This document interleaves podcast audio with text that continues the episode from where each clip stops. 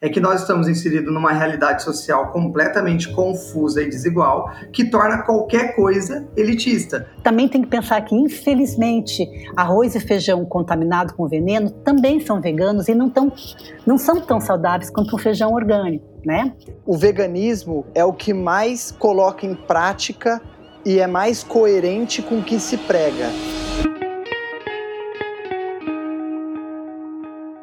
Este episódio do Desenrola é patrocinado por Neutrodina Sunfresh. Com Neutrodina, você mantém a pele protegida o ano todo. Se a ideia é ouvir esse episódio dentro de casa, não esqueça que o protetor solar segue sendo indispensável, viu? O Neutrodina Sunfresh Dan Care, além de oferecer alta proteção para o rosto, também conta com o poder de ação antioxidante da vitamina C e toque seco. Agora, se preferir colocar um fone de ouvido e sair por aí, proteja também o corpo com Neutrogena Sunfresh, que hidrata com um toque seco e tem a textura ultra leve. Dentro ou fora de casa, o importante é cuidar da pele e sempre buscar o lado solar da vida.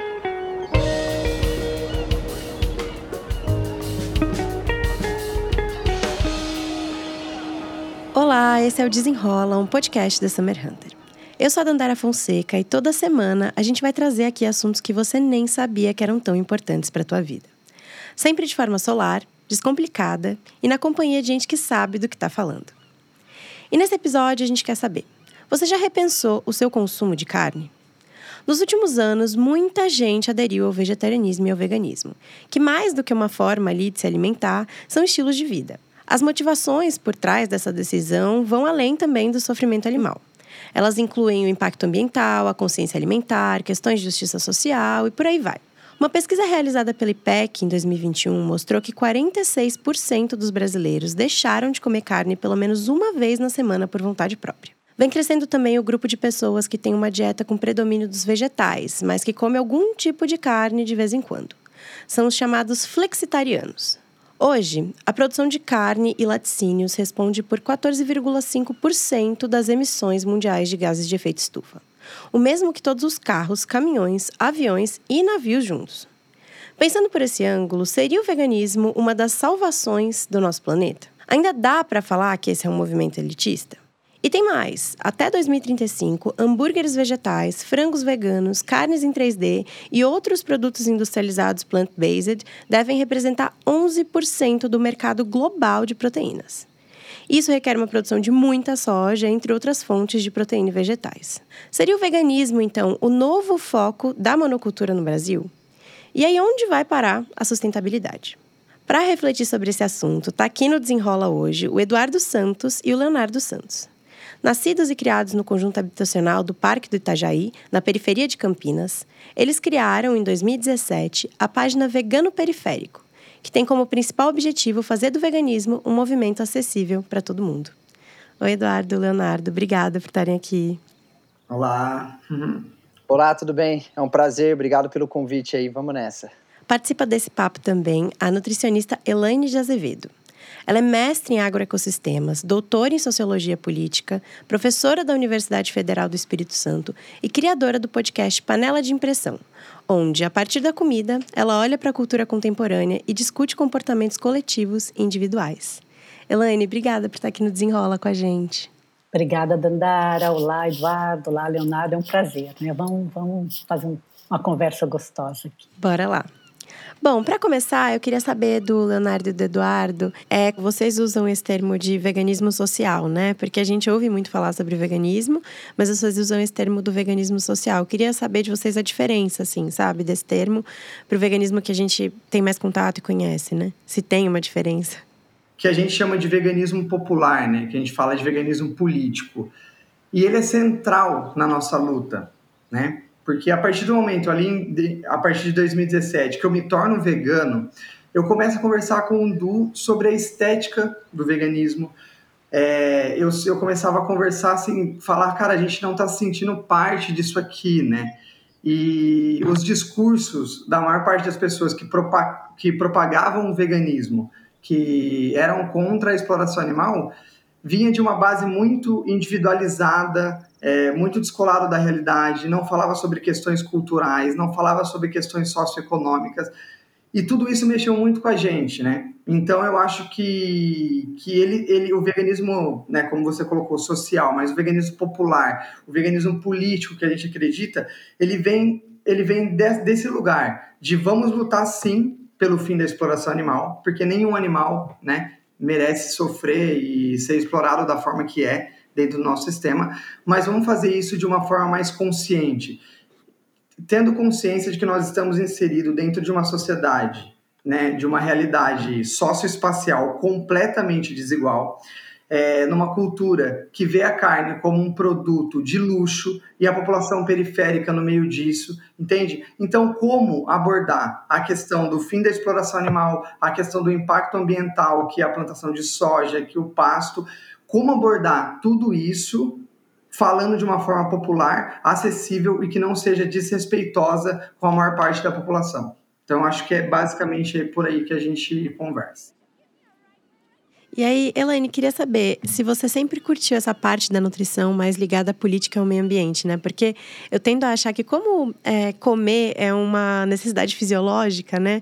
A gente não liga ali é, é difícil fazer essa ligação sempre com a relação de que comer é político também, né? De que é um ato político. Queria saber um pouco dessa relação. Bom, então acho que eu nunca fui uma nutricionista muito convencional, né? Eu, eu posso dizer assim, eu, por muito pouco tempo eu vivi nesse ambiente da nutrição clínica, da, da, perspectiva do nutricionismo, da perspectiva das calorias, etc. Mas assim, eu, hoje eu posso dizer que quem pensa a comida de uma forma interdisciplinar, isso, isso é, para além da porteira da produção, ou seja, quem pensa na natureza, que é ainda onde ela é produzida, né? Estão querendo mudar isso, mas ainda é lá. E também nos homens e nas mulheres que produzem comida, como foi o caso da minha formação, né? Como você falou aí, passou pela, pela agricultura, passou pela saúde, foi para as ciências sociais, mas quem pensa dessa forma não tem como não inserir uma dimensão política para analisar todas as questões, são inúmeras, né, que envolvem o ato de comer. Então, na verdade, assim, viver é um ato político, né? E todas as nossas escolhas envolvem uma dimensão política. Todo consumo é político, por exemplo. Então, é, é, é, preciso também entender o que, que a gente, é, para falar de comer como político, o que, que é política, né? que vai muito além desse ambiente formal do voto, das cabines eleitorais e dos ambientes assim que são formalmente né, legitimados como políticos. Aí, realmente, viver é político, né? Então, não é muito difícil transformar o comer em político, né? Quando tu tem essa perspectiva mais ampla. Sim. E, e como que o veganismo, o vegetarianismo atravessa ali as suas pesquisas? Bom, a minha área de estudos é a sociologia da alimentação, né? Então, ela se propõe, como eu falo no podcast, né, olhar para o mundo pelas lentes da comida. Então, eu olho tudo. Eu olho, não dá para ignorar, né, esse movimento social que é o veganismo, que não é um, uma dieta, né, que é tão vibrante, tão importante para pensar diversas questões do mundo contemporâneo. Então, para mim, assim, inclusive o veganismo é uma das questões sociológicas mais sensíveis que eu conheço. Quando eu dou aula de sociologia, na, na sociologia geral, primeiro, primeiro semestre, eu uso a discussão do veganismo para mostrar a complexidade da discussão que atravessa todos esses níveis aí que a gente sabe, né, social, ambiental, da saúde, da ética, etc, né? Então, como ele é muito plural, quer dizer, também não tem só um veganismo, como também já foi sinalizado aqui, né? Ele discute gênero, poder, meio ambiente, antropocentrismo, feminismo, racismo, locavorismo. Me fala aí o que, que não é que eu, que eu enfio aqui e a gente discute. Né? Então, discute segurança alimentar, discute simbolismo de poder, religião, enfim. É, são muitas questões sobre uma perspectiva que eu digo que não é nem lógica e nem ilógica, ela é sociológica. Por isso que tão difícil de compreender. Não é tão simples, né? Mas ela é uma questão interessante, né? Para um, um, uma visão sociológica, especialmente, né? Eu só queria fazer um comentário em cima desse da Elaine, que foi perfeito, que olhando para todos os movimentos que lutam por alguma coisa, né? O veganismo é o que mais coloca em prática e é mais coerente com o que se prega porque você tem que entrar no supermercado e andar gôndola por gôndola para ler os rótulos, para saber se ali tem algum ingrediente de origem animal, para você não financiar aquilo e de forma prática não participar daquilo. Então o veganismo ele é muito sólido nessa questão, né? Isso é muito importante. Alguns tipos de veganismo, alguns né, Eduardo? Alguns tipos de veganismo. Porque eles são plurais, eles são plurais, né? e, e, sobre essa pluralidade, eu fiquei interessada agora, assim, como você, você enxerga essa pluralidade do veganismo, Elaine? Olha, tem veganos que estão trabalhando na perspectiva socioambiental e da ética, como vocês mencionaram aí. Tem vegano que está pensando na sua própria saúde. Tem vegano que é vegano por conta de uma religião, então está pensando numa mudança do seu, da sua sensibilidade espiritual, né? E tem, tem, tem vegano que é homossexual, é uma mulher lésbica que não quer endossar o poder masculino simbolizado pela carne, que tem essa, essa, essa essa relação com, com a guerra, com o masculino, com o patriarcal, com conquista. Tem, tem feminista que, por ser feminista, come carne para poder ser igual ao homem, porque ela não quer retirar a carne da sua dieta. Então, tem, tem vegano da direita, né, que endossa o movimento da direita, o movimento de purismo, como Hitler fazia. Tem vegano que endossa o movimento da esquerda, por ser contra a globalização, não a globalização, mas o poder do, do sistema agroalimentar. Olha, nunca vi um movimento mais interessante para conversar do que esse. E é muito interessante isso, porque às vezes a gente cria uma ideia na nossa cabeça do que é um vegano, né? Assim, do que é uma pessoa do movimento, né? A gente cria, coloca ali na nossa cabeça um líder ali daquele movimento, sendo que são muitas questões, né? E muitas pessoas ali participando daquilo, né? É, eu ia, eu ia comentar sobre isso, né? Em cima do que a Elaine falou que é exatamente isso. A gente tem uma mania, eu acho que é até natural, de congelar as pessoas. E congelando as pessoas, a gente congela movimentos, né? E eu acho que o mais legal, assim, que até a minha cabeça, quando eu me tornei vegano, abriu muito, é essa coisa de você não olhar as coisas dentro de uma caixinha, né? De você esmiuçar aquilo e entender que há uma variedade de coisa acontecendo ali, né? E o veganismo, ele é muito plural ele tem essa parte dele mais liberal, essa coisa mais é, midiática, hypada, assim, que não dialoga muito com a estética de uma luta social, de uma luta popular, mas, assim, existe essa outra parte, né? E é isso que é legal a gente desconstruir, por isso que eu gosto tanto de falar sobre veganismo, né? Porque eu sempre vejo nos olhos das pessoas elas pensando, nossa, mas eu estava pensando totalmente diferente disso, né? Então acho muito legal isso. É, e eu acho que um ponto que, que as pessoas comentam muito, né? E eu acho que tem essa mudança de perspectiva, às vezes, conversando, é o ponto de que a gente, que as pessoas falam que ser vegano é, ser, é caro, né? É, e aí também a gente leva para essa questão da elitização desse movimento e tal, né? Queria saber de vocês se vocês acham que ser vegano é caro ou tem mais uma questão de ser elitista aí no meio e não caro, sabe? Outra questão também que a gente lida todos os dias, inclusive, a gente recentemente escreveu um artigo na coluna do Visão do Corre no Portal do Terra, que o título era O veganismo é elitista ou mal propagado? O que tem no inconsciente coletivo é que é um movimento baseado em castanhas, mirtilos, pratos exóticos que você vê sempre na beira de uma praia ou de uma piscina, num resort. Então, quando você fala veganismo, é essa imagem que vem na cabeça das pessoas. Só que nós, eu, por exemplo, estou aqui no Campo Grande hoje, na região que eu nasci, e o Léo, que não tem condições financeiras, a gente que vem da classe baixíssima, sem um tostão no bolso, sendo da classe trabalhadora, quando nós nos tornamos veganos, a nossa primeira, a nossa primeira impressão, o nosso primeiro contato foi com as feiras foi com o hortifruti. Então nós entrávamos no mercado, ao invés de você ir para uma gôndola, ir para a prateleira e pegar tudo aqueles produtos químicos que não é alimento, né? Muita gente consome, infelizmente, mas não é alimento. Você vai para a feira. Você comprando alimento e consumindo o mínimo de industrializado necessário, não tem como ser caro. Aí você pensa, ah, mas você é obrigado a comer alguma coisa para substituir a carne. Não. O feijão cumpre essa função enquanto ferro, enquanto calorias, e tem uma coisa que não tem né, na, na carne, né, tem carboidratos, então você tem na, no feijão uma substituição muito simples. Só que aí entra aquela questão, você não pode simplificar e falar para as pessoas, é só você trocar a carne pelo feijão que aí entra tudo aquilo que a Elaine e o Léo já comentou. Existem questões sociais, existe a carne como um, um troféu, né, como uma conquista, mas assim, se a pergunta é: é caro ser vegano? Eu digo: é caro qualquer tipo de alimentação. Mas se você é vegano pensando numa alimentação saudável, sem pensar nesses produtos ultraprocessados, produtos químicos, com certeza vai ser muito mais barato, né, do que você consumir ali queijo, carne, leite, ovos, além dos vegetais que você tem que ter.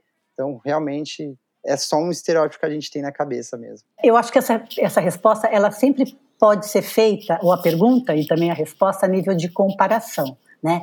É preciso primeiro ter claro que tipo de veganismo você pratica, né? Porque eu já falei, nós falamos aqui que o movimento é bem plural. Então, no Brasil, primeiro comer já é um privilégio para 85% da população. E aí qualquer discussão de comida boa, de verdade, saudável, vira um problema. Ah, é orgânico, é vegano, é, você come frutas, né? Mas, mas de forma geral, quem tem o um mínimo de recurso e acesso à comida, né, que já é privilegiado, comer sem nenhum tipo de proteína animal é mais barato do que comer carnes derivados animais. Então aí tudo bem. Porque de forma geral, carne e derivados são muito mais caros. Então uma dieta vegana, entre aspas, convencional, quer dizer, a base de vegetais, frutas, verduras, cereais, leguminosas, é mais barata. E vocês estão aí para mostrar. Mas tem algumas questões, né? No atual contexto econômico, que está oferecendo grandes incentivos tributários para as indústrias alimentares, temos um sério problema. Né, que é o fato de que os vegetais frescos estarem hoje mais caros do que alguns alimentos ultraprocessados. Mas não é porque o alimento é caro, isso se deve a um contexto político e à falta de políticas públicas de incentivo a uma alimentação verdadeiramente saudável nesse país. Então, essa, essa discussão não toca somente o veganismo, é preciso falar sobre isso. Né? Então, enquanto os governos continuarem priorizando o orçamento da agricultura quase todo para o agronegócio, todos os governos, cujos produtos da monocultura, né, soja, açúcar, milho, eles vão ser a base dos ultraprocessados. Enquanto ele desqualificar quem produz comida, que são os pequenos, né, agricultores, familiares, quilombola, indígenas, sentados, os ultraprocessados vão custar menos do que uma fruta ou verdura local. Mas tudo bem. É, se você falar que a gente está comendo é, é, ultraprocessados, né, é, não quer dizer que você é saudável. Lembrar que um veganismo à base de miojo, pozinho de miojo e margarina, ele é vegano mas não é saudável, né? Então, é, e é bom a gente se acostumar a falar que orgânico, alimentos frescos, não são elitistas e não são mais caros. Caro é comer com veneno, que acaba com o meio ambiente, exclui populações tradicionais. Isso não tem como remediar. É muito mais caro. E é isso que o sistema agroalimentar quer que a gente repita. O que a gente tem que falar é que eles são muito melhores. Seu preço e acesso para todos tem a ver com vontade política e tem a ver com o lobby alimentar, o lobby do agronegócio e das empresas que produzem venenos, insumos e ultraprocessados, né? Então, também tem que pensar que, infelizmente, arroz e feijão contaminado com veneno também são veganos e não, tão, não são tão saudáveis quanto o feijão orgânico, né? Mas, então, estou sempre comparando qual que está comendo, arroz, feijão, arroz com carne, é mais barato. Né, é, o envenenado ou não, entende? Por isso que eu digo que é sempre muito na comparação. Mas, assim, no frigir dos ovos, no final, né, não podemos falar dos ovos, mas no frigir dos vegetais, uma dieta bem variada, de origem fresca e orgânica, ainda é mais barata do que uma dieta convencional, fresca e contaminada com proteína animal. E mais barata também porque, como a gente sabe, não detona o meio ambiente, dignifica quem produz comida, então, o custo de pagar pela saúde, pelos danos ambientais, né, como a gente está vivendo hoje, as mudanças bem é, as mudanças climáticas, é bem alto. Né? A gente está vendo aí a seca no norte, as enchentes do sul. E... Então, é isso. Né? Vamos, que tipo de dieta está falando que é mais caro que? Né? Se você pegar uma dieta toda de ultraprocessados uh, veganos, ela vai ser caríssima. Então, sempre a gente tem que comparar, né? E vocês sabem disso, estão falando disso, estão falando a mesma coisa, na verdade. Cara, é muito legal, porque eu ia falar exatamente sobre isso que você está dizendo. Porque tem uma coisa que é muito central no veganismo, né, nesse movimento que começou a partir de 2017, que é falar sobre um veganismo mais político. Em contraposição né, do veganismo liberal, ele vai exatamente nessa direção. Por quê? O que é o veganismo liberal? Eu vou caracterizar ele para a gente entender. Ele é um movimento de pessoas, sobretudo de classe média e classe média alta. Tem pessoas de periferia no, no, no veganismo liberal? Tem, e tá tudo certo. Mas ele vem dessa galera que tem mais condições financeiras. Eles têm um raciocínio muito lógico. Como que é? Nós estamos inseridos dentro de um sistema capitalista. A população pobre, ela tem acesso a produtos ultraprocessados. Logo, o que, que eu vou fazer? Como eu luto pela libertação dos animais, eu preciso que a população pobre acesse ultraprocessados mais baratos, só que sem nada de origem animal. E aí essa galera do veganismo liberal, né, que não, eles não têm essa não é falar que eles não têm de uma forma, né, supondo que nós sejamos as pessoas mais evoluídas aqui. Não é nesse sentido. Eles não têm porque talvez não tiveram contato, não tiveram oportunidade de ler, né, sobre questões sociais, sobre questões políticas, é, sobre essa questão que a Elaine colocou tão importante do agronegócio, né, ser subsidiado por todos os governos. Então eu acho que é, que é exatamente sobre isso. E quando a gente fala que a gente vai libertar os animais à base de ultraprocessado, sem nada de origem animal, a gente está dizendo que a periferia tem que continuar consumindo ultraprocessado. Isso, para mim, para o Du, que vem de uma realidade tão difícil, que foi obrigado a comer salsicha quase que a vida toda, comer miojo com ovo, é, é uma afronta para a gente, né? Então a gente, no veganismo popular, no veganismo político, a gente fala assim, não, tá tudo certo, a gente vai lutar pela libertação animal, esse é o nosso objetivo, a gente vai lutar para que a pecuária não seja dominante, porque ela impacta completamente no meio ambiente, mas a gente vai fazer isso de uma forma que a gente olhe para o nutricídio, a gente vai fazer isso de uma forma que a gente consiga viabilizar que a comida de verdade, sem agrotóxico, né, que hoje em dia a gente chama de orgânico de uma forma meio marqueteira, sem agrotóxico, uma comida saudável para a população, esse é o central, isso é o, mais importante, é lutar pela libertação animal, mas incluir uma perspectiva sociológica, uma perspectiva social.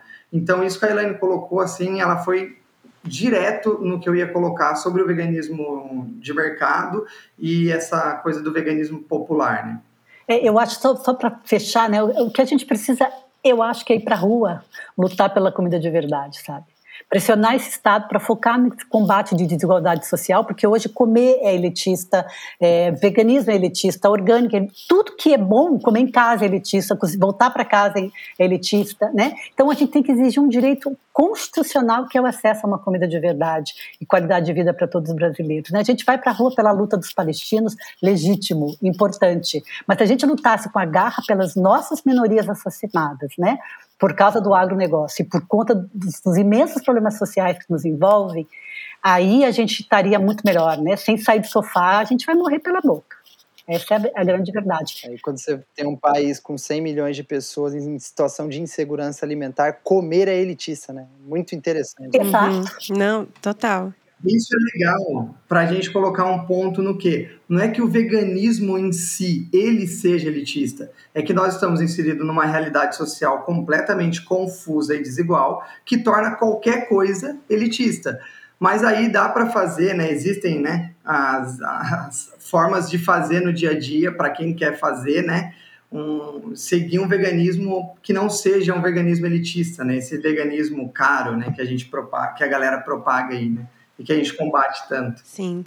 É, só voltando um pouquinho assim para contar, eu fui vegetariana por seis anos e eu fui uma vegetariana nada saudável. Então é legal a gente falar dessa, dessa questão também que ser vegetariano, vegano não tem a ver também com alimentação saudável que a gente linka ali. Cara, não fui nada saudável.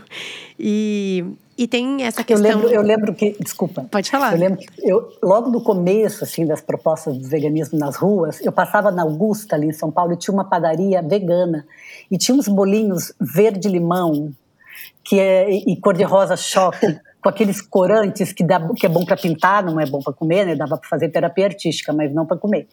E eu olhava, gente, como que isso pode ser saudável, né? Eu lembro da Rita Lee, que é uma grande defensora do veganismo, falando que era melhor tomar Coca-Cola do que comer um animal. Eu entendo o ponto dela, mas assim, a gente tem que fazer tudo hoje, que é o que vocês estão fazendo, né? A gente não quer só uma comida sem carne, a gente quer tudo. E isso é uhum. é importante fazer uma discussão mais ampla, porque ainda tem muitas desinformações né, com relação a isso. E, e, essa questão social também me pegava muito, assim, no dia a dia, que a gente tem, eu acho que é uma coisa que a gente tem que pensar também, né? Porque às vezes quando eu sinto, né, não sei, vocês podem dizer mais também, quando a gente fala sobre vegetarianismo e veganismo, se a pessoa não é vegetariana ou vegana, por exemplo, eu não sou hoje, né? Vem uma culpa às vezes, né, de tipo, meu Deus, estou me sentindo culpado. E a gente tem que pensar que, que é uma questão social, porque assim, por exemplo, eu, é, minha família come carne e ela, enfim, já passou muita fome, tanto a parte do meu pai quanto da minha mãe. E hoje a carne, eles vão comer carne porque para eles faz sentido, porque eles não puderam comer e eles passaram por questões ali de privação porque eles não podiam comprar isso, né? E a gente vive em um país onde muita gente ainda, né, tá ali na linha da pobreza, mas algumas pessoas também ascenderam um pouco socialmente há poucos anos, né? E hoje elas têm essa oportunidade de comer carne que antigamente elas não tinham, né? Que elas não comiam porque elas não podiam, elas não podiam pagar por essa carne ali, né? E aí eu fico pensando como dizer para essas pessoas que elas devem parar de comer carne, se a gente deve dizer para essas pessoas, sabe? Porque, por exemplo, na minha experiência, eu sentia que era cruel ali falar, por exemplo, para os meus pais que eles deviam parar de comer carne, sabe? O, o que chama atenção nesse, nessa colocação é isso. Então, o que, que nós devemos fazer? Por exemplo, eu comento que eu comi um pedaço de filé mignon desse tamanho quando eu estava numa, numa casa, num Natal aí, que era da mãe de santo do meu terreiro, e aí uma pessoa chegou com um potinho desse tamanho, um filé mignon. Então, assim, isso foi o máximo que eu comi, foi um pedaço minúsculo. Como o Léo acabou de comentar aqui, a gente passou bastante necessidade, tivemos bastante dificuldade financeira, né?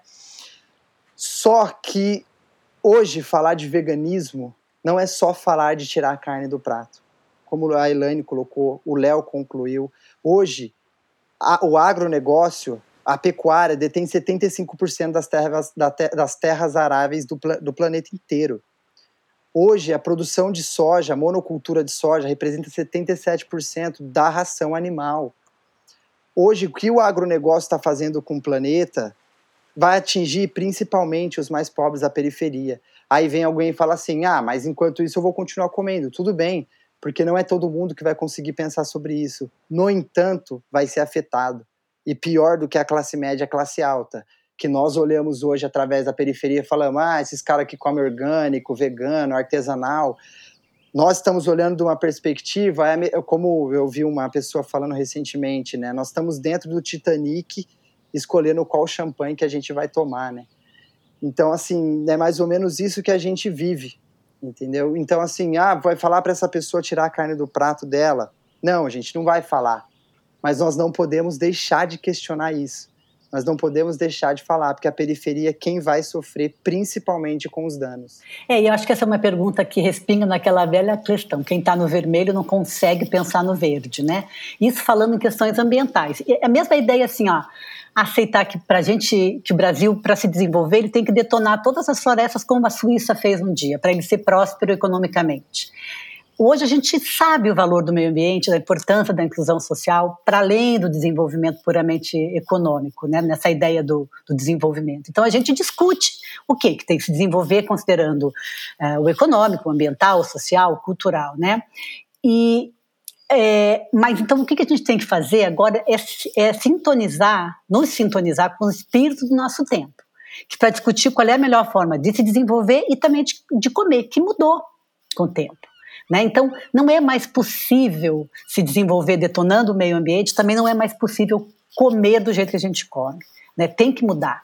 Mas, primeiro, eu acho bem complicada essa ideia de convencer alguém a parar de comer carne. A conversão sempre tem a ver com coerção, com algo imposto. O que a gente faz é o que os ativistas também fazem, né? Falar dos problemas do nem todos, né? É, os ativistas respeitosos, é falar dos problemas do alto consumo para a saúde humana, para o meio ambiente, para a dimensão social, e a pessoa decide. Então, o que nós, nós não estamos aqui para convencer ninguém, mas sim para falar dessas repercussões que tem que ir para a escola, tem que ir para a mídia, tem que ir para todas as classes sociais. E se comer carne ainda significa ascensão social, isso é bem difícil de mudar no âmbito individual, é desrespeitoso, porque a pessoa pode se sentir desrespeitada. Então, cada vez mais a sociedade vai incorporar né, que comer carne tem muitas implicações. E quando a sociedade assumir isso, os mais pobres vão compreender também. Então, se o pobre pensa que comer carne significa certo poder, é porque toda a sociedade ainda pensa assim. A mudança não é com os pobres. Né? O que nós precisamos entender é que a mudança é gradual. E precisa de tempo para ser incorporada, como todas as lutas. Pelo aborto, pela descriminalização da maconha, um dia foi sobre o divórcio. Cada tempo uma luta. E elas são complexas. Quanto mais complexas as questões, mais graduais e com mais tempo a gente precisa encarar as mudanças. Então tem que ter paciência. Né? A discussão está posta, mas ela precisa ser feita nessa premissa, não de impor nada. Tem que se falar sobre essas questões e esperar que esse, essa, né? não sei se a gente vai ter tempo para isso, porque a coisa está pegando, né?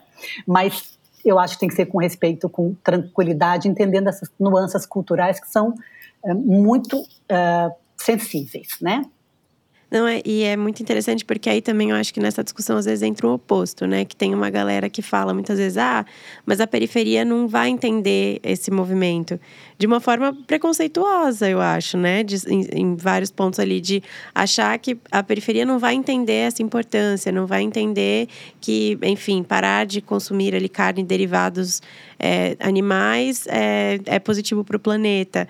É, eu, eu vi uma história de vocês super legal recentemente, é, do Iléo, que vocês falaram que vocês estavam num bar assistindo, é, assistindo um jogo e conversaram com um, garçom ali, ele fez um prato para vocês, né, sem carne. Sim, a gente foi assistir a final, né, da, da Copa do Brasil ali num bar em São Paulo, e aí chegando lá, o cardápio era repleto de produtos de origem animal, assim, tava eu e a Gil, né? E aí o cardápio era repleto de origem animal, e a gente falou, pô, a gente quer comer aqui, porque a gente quer assistir o jogo, né? E aí o que, que a gente faz? Pô, na humildade, a gente chamou o garçom ali, falou, tudo bem, a gente queria saber se existe a possibilidade de comer um PF, né, um pratão assim, o prato mais barato deles acho que era 38 ou 43 reais, assim, era bem caro, mais barato. Aí a gente falou, a gente é assim, assim, assado, a gente não come isso, não come aquilo, a gente prefere não consumir. O cara falou, não, com certeza, vou na cozinha, vou dar uma olhada, vou ver para vocês o que eu posso fazer. Aí começou a movimentação entre eles, um conversando com o outro, entrou na cozinha, o cara voltou e falou, pô, a gente consegue fazer um prato com arroz, feijão, vários tipos de legumes, salada, e fica 33 reais. Então saiu tipo mais barato do que o prato mais barato deles ali na hora. E a gente conseguiu assistir o jogo, conseguiu comer ali, o São Paulo foi campeão da Copa do Brasil. Sabe, mas, mas assim, é um tipo de preconceito falar isso. Não há dúvida que falar que a periferia não consegue, não entende o veganismo é um preconceito. Mas eu acho que em todas as classes sociais há uma certa miopia sobre as questões de qualidade de vida e de alimentação saudável. Quem come ultraprocessado no Brasil não são só os pobres. O consumo é alto em todas as classes sociais. Também sobre o veganismo, né? Não há dúvida que essas discussões sobre qualidade alimentar, elas nascem quem tem mais acesso à educação, quem está se informando, não é quem é mais rico. Né? Não é a renda, que nem orgânico. Quem come orgânico não é o mais rico no Brasil, por incrível que pareça. É quem está discutindo, quem tem acesso a mais informação. Então, tem muita gente rica comendo mal e desqualificando o veganismo. Também tem muita gente pobre que já compreendeu a importância do veganismo e às vezes nem pode arcar com os custos de fazer feijão porque não tem dinheiro para o gás. Então vai comer miojo. Então, mas se fosse assim, a população dos países ricos, com muito acesso à educação e consciência ambiental, já seria toda vegana. E não é. As razões de comer ou não comer carne são muito complexas né, e passam por esferas culturais que nenhuma pesquisa dá conta de abordar se você não analisar com a complexidade que merece, com o respeito que merece também entender cada ser humano e as suas necessidades alimentares, né? que às vezes são bem inconscientes. É, eu tenho uma história bem interessante para contar. Eu sempre conto essa história porque eu acho muito legal, né? Que ela vai bem no sentido de entender a carne enquanto um produto importante para as comunidades, tanto pobres quanto de classe média alta, né? Eu, minha mãe abriu o congelador de casa, olhou assim e falou: caramba, a gente está sem comida, né? Mas ela desconsiderou que tinha arroz, que tinha feijão, que tinha, sei lá, cenoura, tomate, qualquer coisa. Ela desconsiderou. Eu, o Du já era vegano nessa, nessa época, isso é muito interessante. Ele já era vegano há um tempo. E eu peguei e falei: caramba, não tem comida. Eu lembro do congelador, eu lembro dela fechando tudo. E eu fui trabalhar. Na volta, eu, eu fui no busão pensando: cara, não tem comida? Vai ter. Eu fui, comprei um monte de carne no açougue. É, eu, eu, sempre que eu conto, eu lembro da bistequinha de porco, né? Que minha mãe gostava, que ela gosta, né?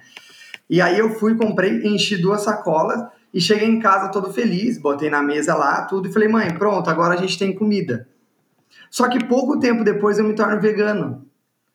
Então, eu acho que isso que é legal. Quando a gente está olhando para as coisas, entender que a nossa realidade social ela é complexa e contraditória. Não adianta olhar de uma forma muito dual, muito dualista, porque é pobre, tem que comer carne, se tirar a carne. Não é isso, entende? A gente tem que entender esse respeito. Eu venho de uma realidade de muita escassez, né? A gente teve um pai morador de rua, uma mãe com situação financeira deplorável, a gente teve uma, uma uma estrutura familiar muito prejudicada, sempre tivemos dificuldade, nunca consumimos carne, carne vermelha era muito pouco. Só que esse debate também está posto para a gente, porque tudo que está acontecendo no mundo, como o Du colocou, vai impactar a gente, e como a Elaine colocou também, toda essa questão tem que ser debatida nos núcleos periféricos também. Entende? Não só nas elites, não só na classe média alta, né? Então a gente tem que debater a carne enquanto uma questão cultural. E cultura não quer dizer que é certo. A cultura está aí para ser modificada também. Só que diferente de uma galera que faz isso com o pé no peito, dizendo que se você come um pedaço de carne com essa condição, né, que você colocou muito bem, de a pessoa está numa realidade que não teve condições de comprar, hoje ela pode comprar. Aí você chega para essa pessoa e fala: você é cruel porque está com um pedaço de carne no prato, o que tem um impacto no mundo, que está matando animais, sabe? Não é por aí. É fazer todo esse, esse, esse recorte, mas falar sobre isso. E sim, a periferia pode falar de uma alimentação saudável sem carne. E só para amarrar o comentário dos dois, é quando a Elaine estava falando sobre não é uma questão de elite financeira, não é uma questão de você ter dinheiro, a frase que nós temos, né, mim e do Léo navegando periférico, não importa onde você mora, importa como você pensa, ela atravessa isso porque importa como você dialoga com os estudos, como você dialoga com as informações, a sua capacidade de discernir sobre as escolhas, sobre as informações que você recebe, o que é certo, o que é errado, passa pela sua educação, pela sua forma de enxergar o mundo. E, né, mas isso, né, o lugar é muito importante, só que a frase vem também para nos dar força e mostrar, não importa onde você está morando, importa como você pensa e como você quer agir. E, e aí, Elaine, você já falou um pouquinho sobre os, os plant-based, né? Que são esses alimentos que muitas vezes são industrializados, às vezes ultra industrializados ali, né? E que são vistos por muita gente como uma alternativa ali, né? Para parar de consumir carne, porque né, alguns deles ali são feitos ali, né, sem essa origem animal, mas que tem muitas questões em torno deles também, né? Queria que você falasse um pouquinho mais sobre isso pra gente. Bem, é assim, essa coisa dessa sistema inglês, eu tenho uma birra nessa né? coisa de plant-based. Mas vamos lá, na minha definição, uma dieta base de plantas é uma dieta onívora, com muito mais vegetais, não é o veganismo, né, porque daí ele tem um nome, mas é, um, é uma dieta base de plantas, é, onívora, quer dizer, com muito mais vegetais, frutas, verduras, cereais, leguminosas, a base de plantas. Na verdade, como todos os povos tradicionais sempre comeram, com muito pouca proteína, eles sempre comeram baseado no carboidrato, né? É, a não ser nos polos que eles tinham que sobreviver à base de proteína animal para sobreviver, né? Então, mas eles, é, essa dieta plant-based, a base de plantas, para mim não é necessariamente vegana. Agora, se você está me perguntando dos nuggets, hambúrgueres, mel, extrato de cereais veganos industrializados, para mim eles podem ser tão ruins quanto quaisquer industrializados. Então tem que analisar produto a produto. Né? Como eu falei já, margarina, refrigerante, bolacha recheada de gordura hidrogenada, macarrão instantâneo, salgadinho, são todos produtos ultraprocessados e veganos. Né? Então, de forma geral, se um produto vegano ele não revela sua fórmula para gente, que acontece isso. Usa uma tecnologia que muda totalmente a estrutura natural do alimento. Não permite que seja replicável por um agricultor ou uma agricultora, como as carnes de laboratório, se a sua produção concentra poder e renda, aí nós temos problemas com esses produtos, independente que eles sejam veganos e estejam minimizando a morte de animais. Né? Porque alimento não é um produto de consumo como qualquer outro, então ele tem que ter todo um contexto de dignificação das, de todo mundo que planta, que produz, do, do meio ambiente, dos animais. Então a gente pode viver sem computador, carro, celular, mas sem comida a gente morre ou adoece. Então é um estado ético que deveria ter em mente né, para a garantia de, de, um direito humano a uma alimentação adequada e saudável, né? Isso que é, então, re, claramente, né, se a gente, você já falou isso no começo, se a gente passar a comer, a parar de comer carne, sem mudar as premissas do sistema agroalimentar convencional de base química, cujo objetivo é só simples, é concentrar renda para poucos e aumentar a produtividade sem diversidade. Nós vamos ter uma monocultura de soja, ou milho, ou eh, ervilha, beterraba, cogumelo, tudo que usam para fazer produto vegano, porque se essas grandes indústrias é que estão fazendo esses produtos, eles vão usar a monocultura de lentilha. E aí um futuro, né, nosso para fazer leite vegetal e um hambúrguer de um futuro que também vai ser comprometido. Então, esse é um problema que precisa entender. A gente manter, a gente tem que mudar não só para uma, uma questão de, do que comer, mas o como ele está sendo produzido. Então tem que, tem que mudar essa ótica de um sistema convencional, que é o quê? Usar monocultura, agrotóxico, fertilizante, para produzir uma comida vegetal em larga escala, né? Aí, da mesma maneira, floresta, cerrado, meio ambiente vão estar tá comprometidos. A gente sabe, já foi falado aqui, que o sistema carne é realmente o maior responsável pelos, pelos desequilíbrios ambientais. Eu acredito, inclusive, que o vegetarianismo ambiental, né, que é uma, uma, uma definição do Ravi, que foi uma pessoa que é um, um, um vegano, faz um, um, grande trabalho também de, de, de, de, de discussão do veganismo, ele usa o termo veganismo ambiental.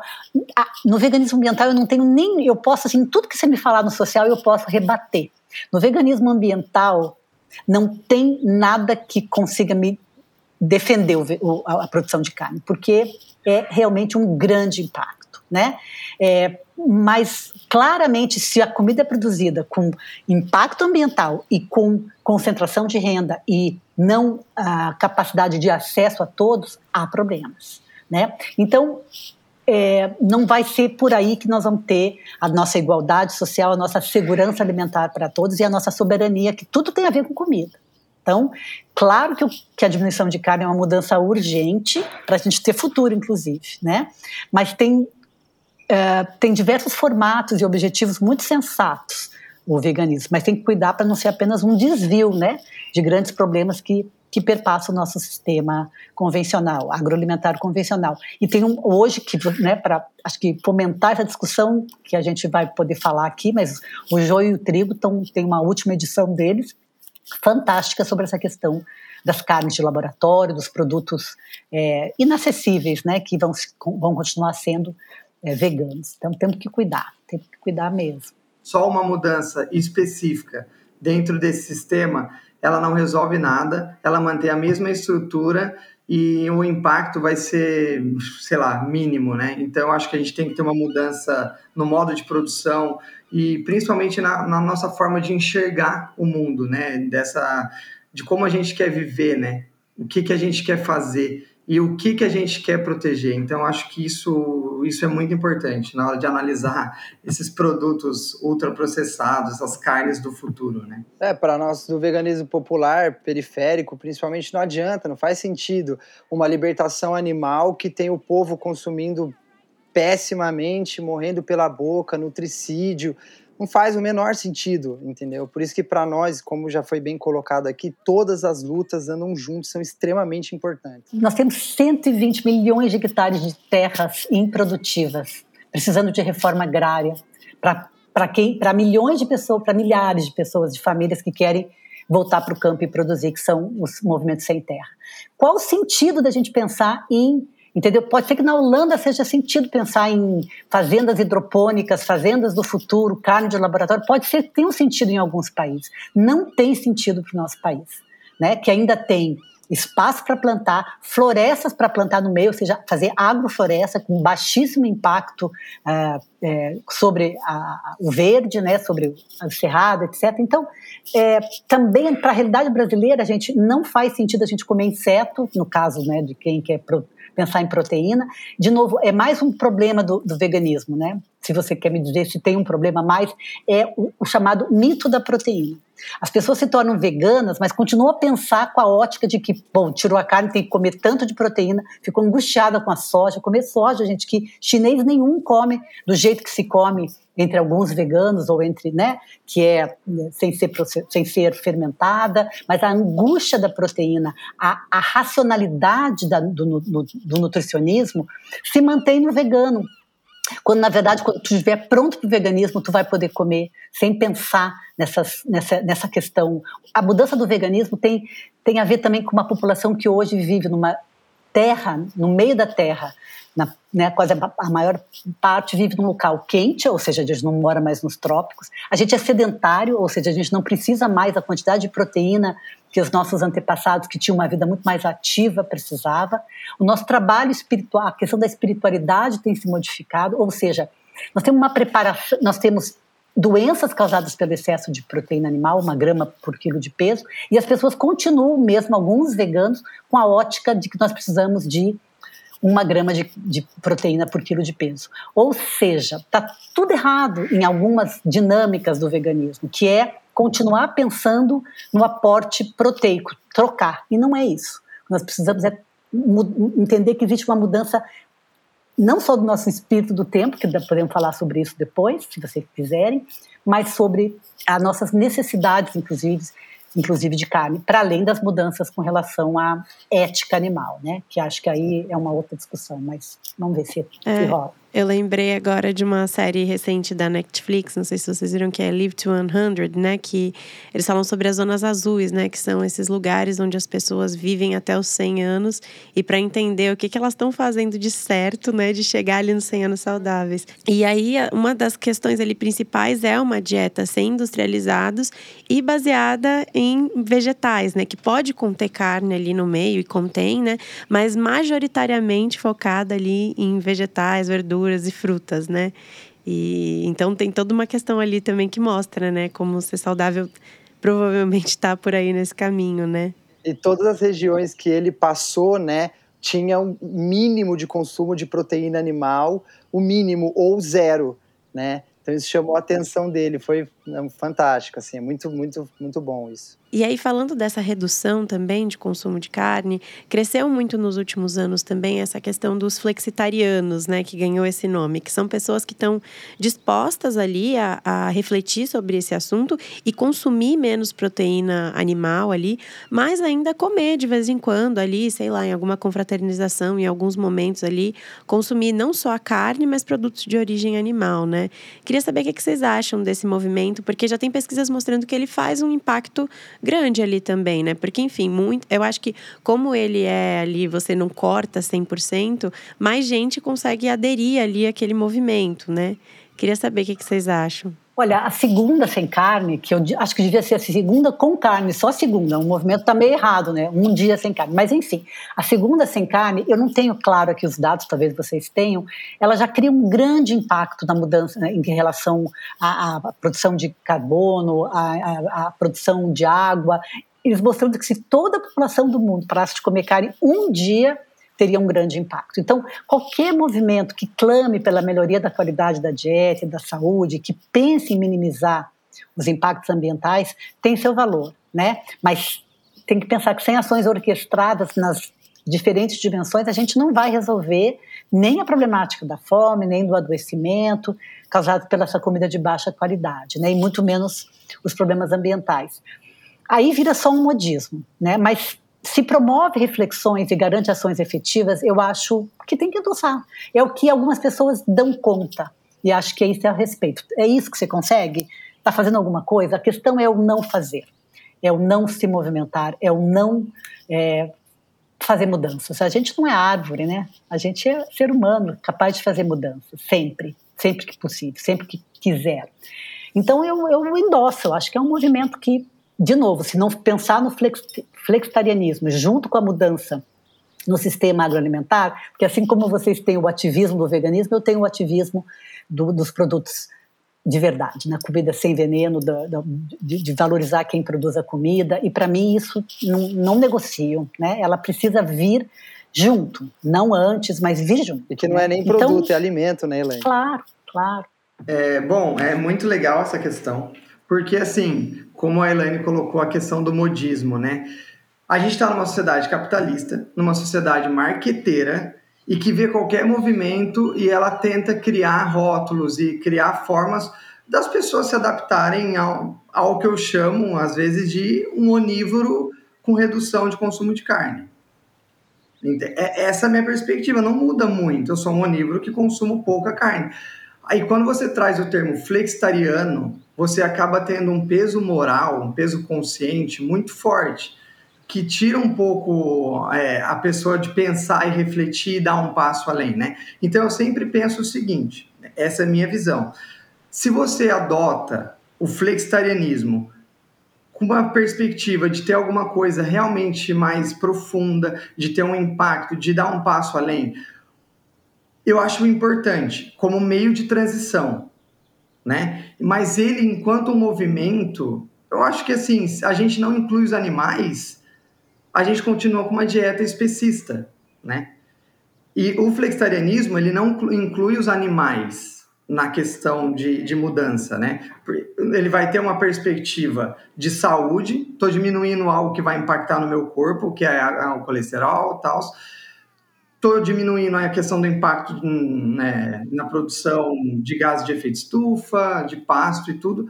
Porém, ele não não inclui o flexitarianismo enquanto movimento, ele não inclui a perspectiva animal.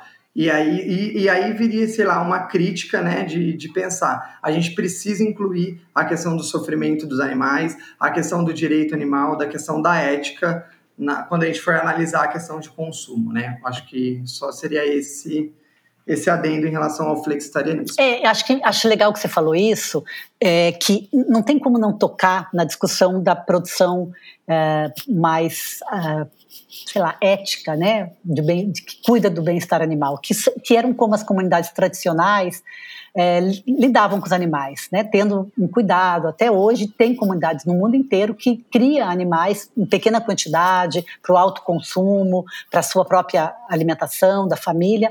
E essa lógica, ela é uma lógica que está dentro do sistema orgânico na, na, falta de um termo melhor, mas no sistema agroecológico, no sistema orgânico de produção animal que implica em, claro, não tira o, tira o direito da vida de qualquer maneira, isso também temos que discutir, mas faz uma, uma criação mais uh, menos, né, cuida com o bem-estar animal. E aí, se a gente tivesse hoje todo o sistema mudado para essa ótica da agroecologia, dos orgânicos, a gente teria uma produção animal muito menor, porque não tem como produzir animal, produzir animal é, na mesma quantidade que você tem como produzir vegetal orgânico. Então, eu posso produzir soja orgânica com 20% a menos do que a convencional, 10. Agora, animal jamais.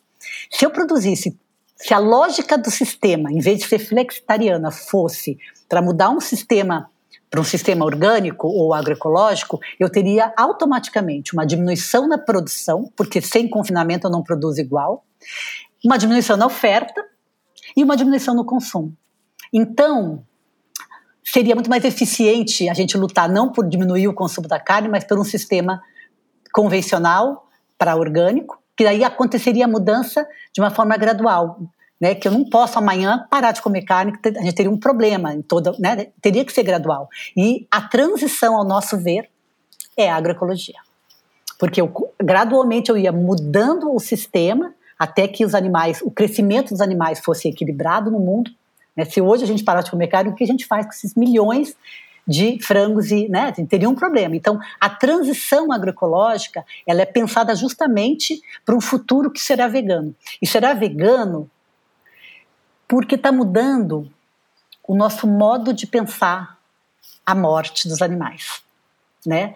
É, talvez a gente possa falar isso se tiver né, tempo, mas eu acho que isso é importante pensar. O que está mudando quando a gente fala, estou me sentindo culpada de comer carne? É uma mudança que poucas pessoas estão é, discutindo, né? Mas, bom, vamos... Só que nessa linha eu tenho uma aqui, um dado, né? Um pesquisador no programa Future of Food, de Oxford, ele computadorizou algumas projeções de como seria o mundo se, não, se todo mundo se tornasse vegano. Claro que não é muito realista, né? Mas assim, ele fez isso só para mostrar a importância da produção de origem animal, principalmente nas emissões de gases de potencial efeito estufa. As emissões cairiam 60% se as pessoas não consumissem carne vermelha e cairiam 70% se o mundo fosse vegano.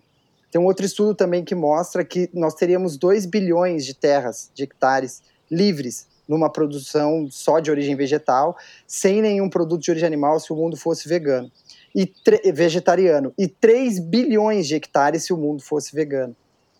Se as pessoas, lógico que não é realista, mas são estudos que mostram a importância dessa produção e os impactos que ele realiza de verdade. Muito bom gancho da Elaine. Esse sentimento de culpa, ele ele está rodeando porque é isso que tem que estar tá sendo falado. Nós temos que estar conversando sobre isso. E é isso que está em pauta. Foi, foi muito interessante isso. É, só, só, uma provocação que também vocês devem concordar. Se a gente tivesse 3 bilhões de terras disponíveis, isso não mudaria o sistema capitalista e quem manda nessas terras.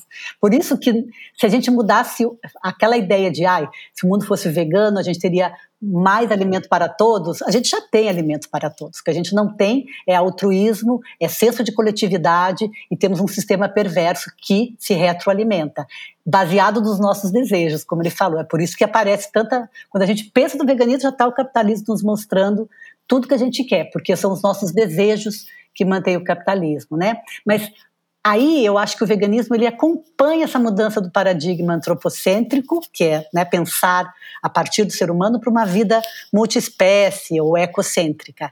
Então, assim, ó, essa pergunta, temos o direito de matar, vai incomodar a gente cada vez mais, porque é a pergunta do nosso tempo. E o nosso futuro vai ser vegano exatamente porque essa pergunta está incomodando, não tenho dúvida. E quando surge uma questão como essa, ela vai ter que ser encarada. E essa é a pergunta que realmente eu posso discutir e defender o carnista, eu posso defender o carnista em várias instâncias. O, a, o consumo de carne, que não futura aqui e tal. Mas, mas claramente, quando a gente me pergunta, a gente tem o direito de matar essa pergunta que meu pai nem pensaria como uma pessoa do interior lá que criava os bichos e matava. Hoje ela incomoda. Ela incomoda porque mudou o nosso modo de pensar né? Mas a cultura que a gente tem ainda é carnista. Se a gente ainda degola o outro sem vacilar e mata milhões em guerras, por que, que, a, gente não, que, que a gente não faz com o animal, né? Mas tem um tempo para essa mudança e ela está vindo. Até a última pergunta para a gente finalizar o nosso papo aqui era uma questão sobre isso, né? De que é, a gente toma essa decisão de se tornar vegetariano ou vegano num espaço individual ali, né? E às vezes a gente pensa é, que todo mundo virar vegano ali pode ser uma utopia, né? Mas acho que é, essa resposta de vocês explicou muito a questão de que hoje parece uma utopia, né? Mas talvez no futuro não, não seja, né? Certamente, né? É, Para quais outras questões do movimento vegano, como essa dos ultraprocessados, vocês acreditam que a gente tem que se atentar? Então, é isso. Eu acho que além da elitização do veganismo, que foi bem falado aqui, tem esse sentimento, então, de superioridade por comer desse jeito ou daquele. Né? Eu acho muito cruel essa noção de conectar o vegetarianismo, o veganismo, a noções de pureza e de superioridade racial, assim como o oposto né? Porque eu acho que de polarizações raivosas a gente está bem, então a gente não precisa mais disso, né? Eu acho que nenhum tipo de ativismo ou de prática alimentar tem que ser usada para provocar discriminação ou isolamento ou se tornar dogmático e sentencioso, né? É isso que eu acho que a gente precisa cuidar, só isso, né? Mais amor, por favor. Eu só concluiria dizendo que se tornar vegano é uma forma de pensar nos animais, é uma forma de se pensar coletivamente e que não tem absolutamente nada a ver com questão de superioridade, espiritualidade mais elevada, não é por aí. Bom, agora a gente vai para o quadro Summer Quest perguntas fixas que vamos fazer para todos os convidados que passarem por aqui com uma única intenção: te inspirar a levar uma vida leve em busca do sol o ano todo. Bom, gente, para começar, eu queria saber o que vocês curtem fazer para relaxar. Eu posso dizer que eu gosto muito de andar de bicicleta, andar muitos quilômetros de bicicleta. Para mim é maravilhoso. E numa ciclofaixa ou numa ciclovia bem segura, com fone de ouvido, uma música bem relax, é o que eu gosto. Bom, eu gosto muito de ler. Então, assim, ler me acalma, então, quando eu paro ali, tá aquela correria, desligar o celular, deixar ele de lado um pouco, desconectar de todas as redes sociais. É, se você a pergunta é sobre relaxar, é pegar um livro e desconectar de tudo, assim. Mas é lógico que eu trabalho com isso, então não dá para desligar por completo. e eu vou pro mar sempre que eu posso relaxar, né? E pro, pro mar eu, eu relaxo. Então, pegando esse gancho no mar, a praia mais incrível que vocês já visitaram? Para mim, Praia do Gravatá, aqui em Floripa. Eu amo essa praia. E é isso. Ah, eu também. Eu né, vivi minha vida quase toda em Floripa, então são as 42 praias de, de Floripa. E, assim, tive um privilégio de conhecer as praias de Krabi, na Tailândia, que daí é aqueles cartão postal, né? Mas nem sempre falta tendo Floripa meus, a, meu, a minha, né, aqui na minha mão. Caramba! Nossa, as praias do, as praias de Pernambuco são maravilhosas, as praias do Ceará são incríveis, assim. Eu acho que para mim, as praias do Nordeste são fantásticas, mas eu fui no Gravatá e o Gravatá é lindo também, realmente. é, se vocês pudessem escolher um lugar do mundo para estar tá agora, qual seria? Aposentada em Garopaba, em Santa Catarina. Olha que delícia! Bom, eu como estava querendo muito viajar para Cuba, eu diria que Cuba. Caraca, eu estaria agora sentada na, sentado na frente do mar, assim, em Pernambuco, no Ceará, qualquer praia do Nordeste ali, com certeza. Tomando um caldinho vegano. Hum, bom. E a última pergunta é a tradução de verão perfeito para vocês. Ah, afeto, água de coco, lua cheia e casa pé na areia. Eu vou na, na, na Elaine, vou ser bem clichê. Ela resumiu muito Eu passo bem. aí, tá, Leonardo? A gente vai junto. coisa boa, coisa boa. É isso, praia, futebol, é isso, amigos, resenha, conversa, sem essa pressão do mundo todo que tá nas nossas costas, o tempo inteiro a gente tá lutando, cara, de pra, pra onde, né? Tem que parar uma hora para ver se a luta tá fazendo sentido, né? E sempre faz, quando a gente olha e para, sempre faz sentido. Mas tem que parar um pouco, não adianta só correr. É isso, gente. Queria agradecer vocês pelo papo. Obrigada por estar aqui no Desenrola. Queria agradecer muito pelo espaço e falar que foi muito bom a troca de ideia. Um grande abraço. Cara, eu também queria dizer que eu fiquei surpreso com quão alinhado nós estávamos, assim, como as, as falas e as ideias se conectaram. Uma aula mesmo, assim. Quem teve o privilégio de escutar aí, é isso, leva pra vida. Valeu, gente. Obrigado. Valeu, Nandara. Valeu, Elaine. É nóis, Léo. Muito obrigada também, foi um prazer estar aqui mais uma vez e, e contribuir, né, poder falar melhor.